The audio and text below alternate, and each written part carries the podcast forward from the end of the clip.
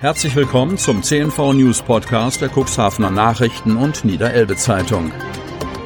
In einer täglichen Zusammenfassung erhalten Sie von Montag bis Samstag die wichtigsten Nachrichten in einem kompakten Format von sechs bis acht Minuten Länge.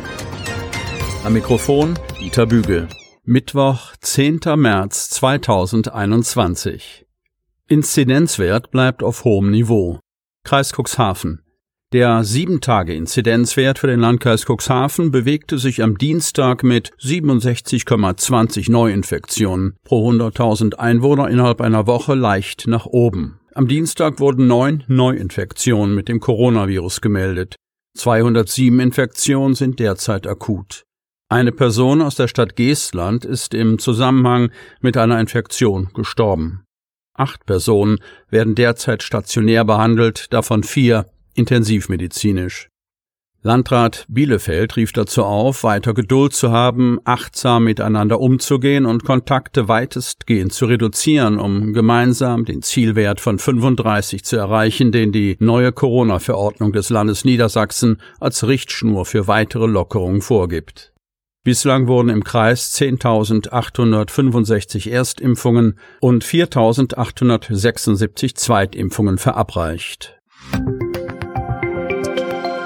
Kampagne der Impfteams nimmt Fahrt auf. Kreis Cuxhaven. Die Impfkampagne hat mit der Ausweitung der Kapazitäten im Impfzentrum Cuxhaven und mit dem Einsatz der mobilen Impfteams auch im Landkreis Cuxhaven an Fahrt gewonnen. Für den Monat April wurden nun weitere Termine zur Impfung im Impfzentrum Cuxhaven über das Portal des Landes Niedersachsen vergeben.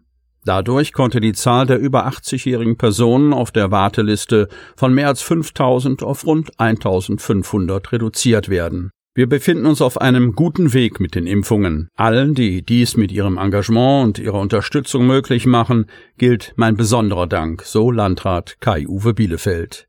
Im fließenden Übergang haben mittlerweile alle Länder begonnen, Personen der zweiten Priorisierungsgruppe nach der Coronavirus-Impfverordnung ein Impfangebot zu machen. Derzeit werden entsprechend im Landkreis regulär auch berufliche Berechtigte aus der Priorität 2 mit dem AstraZeneca-Impfstoff geimpft. Nunmehr sind auch die Beschäftigten in Kinderbetreuungseinrichtungen, in der Kindertagespflege sowie in Grund-, Förder- und Sonderschulen dieser Gruppe zugeordnet. Diese wurden per Anschreiben über das Impfangebot informiert und können ab sofort ebenso wie die übrigen Berechtigten einen Termin im Impfzentrum Cuxhaven über das Vergabesystem des Landes vereinbaren.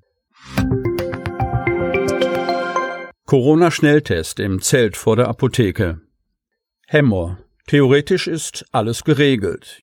Jeder Bürger und jede Bürgerin hat seit Montag das Recht, sich einem Corona-Schnelltest zu unterziehen. Praktisch gibt es aber ein Problem. Wo kann man sich testen lassen? In Hemmoor haben die Wolf Apotheke und die Gemeinschaftspraxis de Greg und Dietz kurzfristig die Initiative ergriffen und bieten Schnelltests an. In einem zum Abstrichzentrum umfunktionierten Partyzelt vor der Apotheke. Die Ergebnisse der Bund-Länder-Beratung klingen gut. Künftig habe jeder das Recht, sich mindestens einmal pro Woche kostenlos mit einem Schnelltest auf das Coronavirus testen zu lassen, ob im Testzentrum, Apotheken oder Arztpraxen. In dem gemeinsam verabschiedeten Stufenplan gegen die Corona-Pandemie heißt es, regelmäßige Testungen können dabei unterstützen, auch Infektionen ohne Krankheitssymptome zu erkennen. Ein flächendeckendes Angebot gibt es jedoch im Kuxland noch nicht. Das könne auch noch etwas dauern. Derzeit befinde sich die Verwaltung noch in den Vorbereitungen, heißt es seitens der Kreisverwaltung. Anfragen an Apotheken und Wohlfahrtsverbände seien gestellt. Wir prüfen in alle Richtungen, so Landkreissprecherin Jana Marie Schwanemann. Erst einmal fehle dem Landkreis noch die rechtliche Grundlage. Wir warten auf die Testverordnung des Landes, so Schwanemann. Bei den bereits bestehenden Testzentren wie in Hemmoor handele es sich um private Initiativen. Von daher gebe es zurzeit noch keine genaue Übersicht aller Testzentren im Kuxland. Das wird kommen, sagt Schwanemann. Kein Deichbrand im Jahr 2021. Nordholz. So richtig dran geglaubt, dass es in diesem Jahr ein Festival geben wird, hat wohl niemand. Und jetzt ist es offiziell. Das Deichbrandfestival in Vanhöden muss wegen der anhaltenden Corona-Lage zum zweiten Mal in Folge verschoben werden. Wir sind unfassbar traurig, doch wir alle, die Fans, die Bands und die Crew, wollen Festivals feiern, wie wir sie kennen und lieben. In Freiheit und Sicherheit, ausgelassen. Das sehen wir bei allem Optimismus in diesem Jahr nicht mehr als möglich an, im nächsten Jahr dafür aber wieder richtig, lautet das gemeinsame Statement der beiden Gründer und Veranstalter Marc Engelke und Daniel Schneider. Das weiterhin dynamische Infektionsgeschehen und die schleppende Impfkampagne seien der Grund für die Entscheidung, heißt es in einer Mitteilung der Deichbrandmacher. Immerhin steht der neue Termin schon fest. Fans können sich das Wochenende vom 21. bis 24. Juli 2022 im Kalender markieren. Das Programm wollen die Veranstalter möglichst vollständig mitnehmen.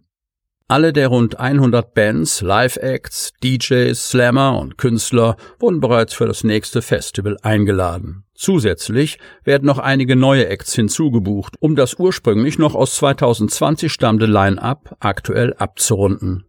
Alle Tickets, ob vom Vorjahr oder die neu erworbenen, behalten ihre Gültigkeit. Es ist also kein weiterer Umtauschprozess für das Jahr 2022 notwendig. Buchhändlerinnen froh über den Rehstart. Kreis Cuxhaven. Es kann wieder gestöbert und geschmökert werden. Seit Montag dürfen Buchläden wieder Kunden in ihren Geschäften begrüßen, beraten und persönlich mit neuem Lesestoff und Literatur versorgen. Die Ladentüren stehen offen, es gibt allerdings Zugangsbegrenzungen. Wir fühlen uns privilegiert und haben einen Energiekick, weil wir die Tür wieder öffnen dürfen. Glücklich ist Irmgard Lesche, Mitarbeiterin der Buchhandlung Fleig in Hemmoor, wieder direkt mit Kunden zu tun zu haben und umgekehrt sei auch die Kundschaft froh, wieder ins Geschäft hinein zu dürfen. Die Gespräche über Bücher haben mir schon sehr gefehlt. Jetzt kann ich den Kunden endlich wieder Tipps geben, sagt die Buchhändlerin. Zurzeit dürfen sich zeitgleich sieben Kunden und zwei Mitarbeiter im knapp 100 Quadratmeter großen Geschäft aufhalten. Mit den Hygiene-, Abstands- und Maskenregeln haben die Leute mittlerweile ja kein Problem mehr. Das ist gelebte Praxis. Seit Montag ist auch die Otterndorfer Altstadtbuchhandlung im Vosshaus wieder unter ihrem Slogan geöffnet Kauf an der Medem und nicht am Amazonas. Inhaberin Susanne Rennebeck freut sich. Der direkte Zugang und die Kommunikation sind mir sehr wichtig. Ich habe zwar in den letzten Monaten ganz viele zauberhafte, liebenswerte Telefonate mit Kunden geführt, aber wir sind eben doch soziale Wesen und brauchen die persönlichen Begegnungen, so Rennebeck. Inklusive Personal dürfen sich zurzeit sechs Personen zeitgleich in der Altstadtbuchhandlung aufhalten. Auf die Regelungen weist ein Schild vor der Tür hin. Ich habe fast die ganze Zeit die Tür offen und bereits im vorigen Jahr einen hochwertigen Luftreiniger gekauft, so die Buchhändlerin. Sie möchten noch tiefer in die Themen aus Ihrer Region eintauchen?